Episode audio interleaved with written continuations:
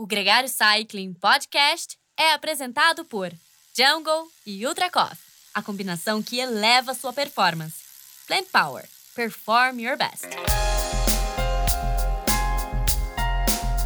Ouvinte gregário Álvaro Pacheco, com o privilégio de ter aqui um bacharelado em Educação Física da USP, atleta, uh, empresário, Rodrigo Lobo. Bem-vindo, Rodrigo. Muito obrigado, obrigado pelo convite, Álvaro. Fico muito honrado. É um tema bem específico que a gente vai conversar, mas vai abrir brecha para outros assuntos, muitos outros podcasts. É, vamos deixar claro que aqui é só uma degustação, porque é claro que você tem autoridade e história para a gente fazer um programa em breve junto.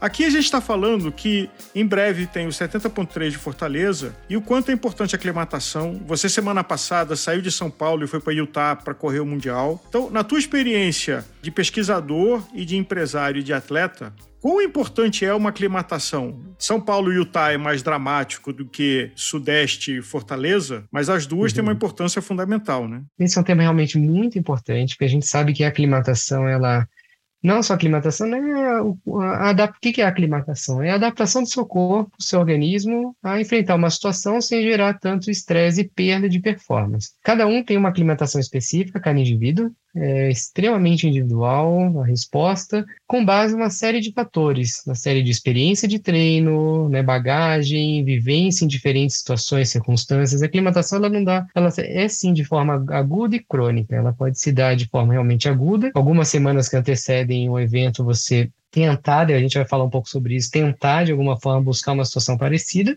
ou mesmo de forma crônica, né? ao longo das suas 15, 20, 30 anos de esporte, já ter passado por diferentes situações e saber driblar, mesmo, por exemplo, não aclimatando de forma aguda, mas você sabe entender o comportamento do seu corpo naquela situação e tomar a decisão do que fazer para minimizar a, performance, é, a perda de performance e levar bem até o final da prova. Uma coisa importante é a regularidade e consistência, ela ajuda muito, porque a gente tem um clima principalmente transitório aqui, né, final do inverno no, no, sudeste, com o início da primavera, variação de amplitude térmica, né, manhãs geladas, meio da, da manhã já esquentando, ou às vezes manhãs bem frias, ou manhãs já que começam quentes, esquentam bastante. Clima às vezes também ultimamente tem ficado seco, úmido. Então, a importância também do treino outdoor e não perder treino é fundamental, porque se a gente expuser nosso corpo a diferentes situações, a gente vai consequentemente é, adaptando ele diferentes estratégias, nessas diferentes situações. Então, a regularidade e consistência é fundamental nesse, nesse processo, porque se você não perde treino, muito provavelmente você vai se expor em diferentes situações. Por exemplo, 73 São Paulo, como a gente teve aqui. Uhum. Quem, quem ficou com frescura de treinar no frio, preguiça, de não, tá frio, vou só pro indoor, mesmo na fase específica, que é importante pro outdoor, né, chegou e enfrentou uma situação de 10, 11 graus, pelo é o contrário de Fortaleza no caso, né, uma situação fria. Eu mesmo. Começou a esquentar aqui e a gente foi para eu fui para Chicago correr. Poxa, peguei 7 graus, com amplitude alta subindo, mas também é bem parecido aqui. Às vezes tem manhãs de 10 graus, 9 graus. Então, olha só a importância de ter vivenciado isso no dia a dia. Situações parecidas e até mesmo no momento parecido. Então, não comprometeu em nada a performance. Agora, a gente tem um, uma questão sensível quando, nem um exemplo, a galera foi para Havaí, né, que treinou no inverno. Inverno chato aqui. Por mais que esquentasse, não é a situação do Havaí. Então, existem situações específicas que é impossível você fazer uma aclimatação aguda, porque você não vai enfrentar uma situação por um período longo de tempo, enfrentando uma situação de calor e umidade alta, por exemplo, como lá no Havaí. Então, e fuso é, horário, né? Porque é o luxo também que pouca gente pode se dar de chegar com duas semanas de antecedência para fazer é, o relógio biológico se ajustar completamente. Sem dúvida, e tudo vai depender muito da expectativa que gera, né? Se você é muito focado em performance e aquilo é muito importante para você, você consegue travar sua agenda profissional, pessoal, ir para uma cidade uma semana antes, dez dias antes, de já fazer essa aclimatação e também adaptação de fuso, seria é, é perfeito. Então, olha só, como também essa questão da aclimatação está muito alinhado com a sua expectativa, objetivo e fase de vida. Se é possível você também, se não conseguir uma situação específica de clima é, na sua região e não puder viajar, por exemplo, tirar férias. Tem gente que até tira férias, planeja suas férias antes, né, alguns dias antes. Olha só uma estratégia legal. De repente, se você é muito focado em rendimento ou mesmo está numa fase que consegue se dedicar bem ao esporte, você pode de repente tirar férias, uma parte das férias, talvez uma semana antes, dez dias antes e já tentar chegar no local ou ir para algum local antes de viajar para o local. Ah, vou para, que nem vou para Havaí. Ah, posso ficar em Fortaleza uma semana e vou para Havaí mais uns 5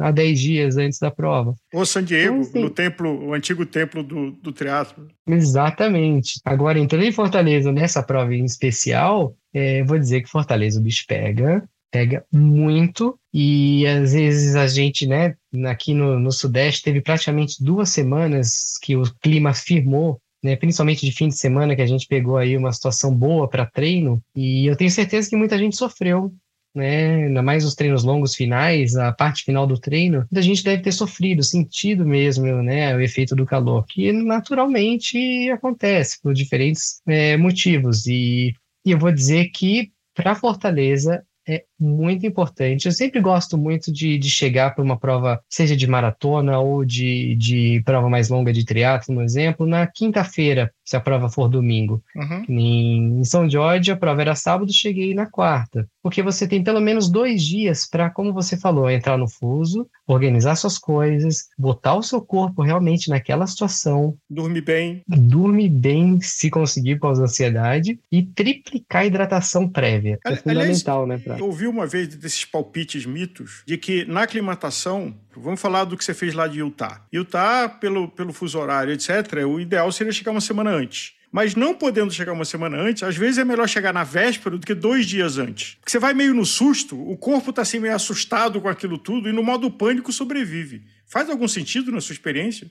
Sim e não. Eu digo não, é sim, porque realmente o corpo ele, ele, ele não tem muito tempo, como você mesmo disse, né? O problema é que você está sempre no limite. E ir para o limite numa prova, seja uma maratona, uma prova de triatlon, tem algumas coisas que às vezes você precisa arrumar, que nem no caso do triatlon mais difícil ainda, que você tem o bike check-in, a retirada de kit, o bike check-in, que é um dia antes, às vezes comprar algum item que você não consegue levar daqui. Então, realmente, para triatlon, não tem jeito. A estratégia mesmo é chegar pelo menos três dias antes para você conseguir fazer toda a adaptação, testar bicicleta, equipamento. Então não tem muito jeito. A ideia é, é tentar de alguma forma aquelas estratégias de adaptação de fuso, que é o pré, né, pré-prova, é o pré-viagem, né, tentar descansar bem, se o voo for noturno, não dormir à tarde para tentar apagar no voo, buscar uma, uma tranquilidade para conseguir aproveitar aquela hora de voo e, claro, quando chegar, de entrar no horário do, da cidade, né?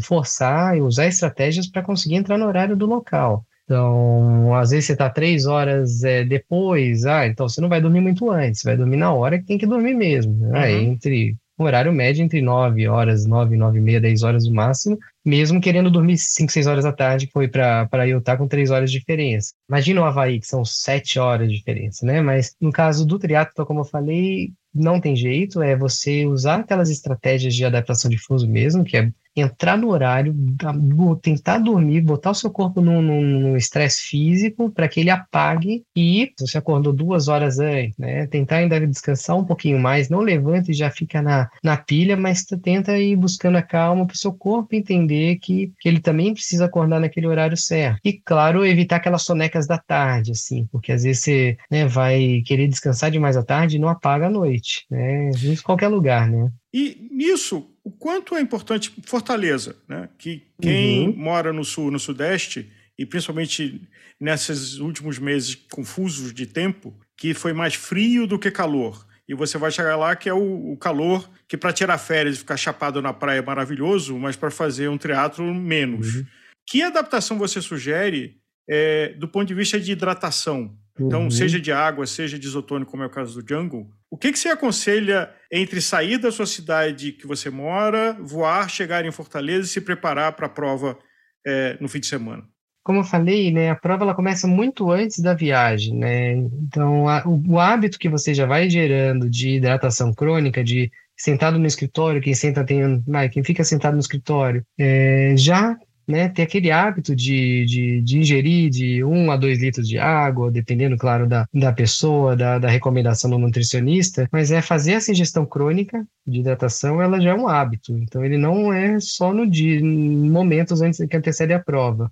Claro que quando antecede a prova ali naqueles últimos dias, é obrigatório, não tem nem condições de você pensar em não fazer. Mas então a hidratação ela se dá com hábito, esse hábito ele é rotineiro e claro, né, a questão principalmente do avião, é, não é nem só o avião, é que quando você viaja, mesmo sendo uma viagem relativamente curta, não é uma viagem para o exterior, mas, poxa, Fortaleza, quem sai de São Paulo, são três horas e pouco. E você também tem um momento antes de sair de casa, mais três, quatro horas, dependendo de onde você mora. Se mora no interior, viaja mais. Então, é uma viagem cansativa, seja pré, durante o voo e após o voo também, que às vezes você chega no aeroporto, às vezes vai direto do transfer para o hotel, quando vai ver, você ficou, sei lá, oito horas sem se alimentar direito e sem hidratar bem. Nem sem falar no estresse do Malabai, que chegou o Malabai, que chegou inteiro, uhum, que às vezes não chega e às vezes não chega inteiro. Exato. Então, se puder deixar na mala mesmo, né, na mochila de mão, uma garrafa grande de água para você poder enchendo, hidratar, tomar água no avião, é, se possível, né, como no caso de voo doméstico, dá para você levar a sua garrafa de Django e ir hidratando com isotônico de forma com, quali é, com qualidade, né, inter intercalando água e isotônico. Chegando na, no, na cidade, também já ter no hotel, não demorar, mas já comprar packs de água para você se hidratando o tempo todo. Então não tem jeito, tem que estar no quarto do hotel. Tem que estar no quarto do hotel munido de hidratação. É, e a vantagem também né, do, do de, de, quando você vai para uma cidade quente, que você também sente sede meio que na marra, só que você geralmente você só vai tomar quando você está com sede. A hidratação ela tem que ser constante e não quando a boca seca, né? Como agora eu falando com você, já tenho um olhar atento que eu já estou meio desidratando e, e tem que tomar cuidado. ah, e por último, Rodrigo, a, a véspera da prova, porque é, qualquer prova, ela, é, você, o teu dia vai começar muito mais cedo que um dia regular de treino. Que recomendações e que experiência você tem para essa última noite, para que essa noite seja a mais produtiva possível e que o seu corpo acorde o mais pronto possível?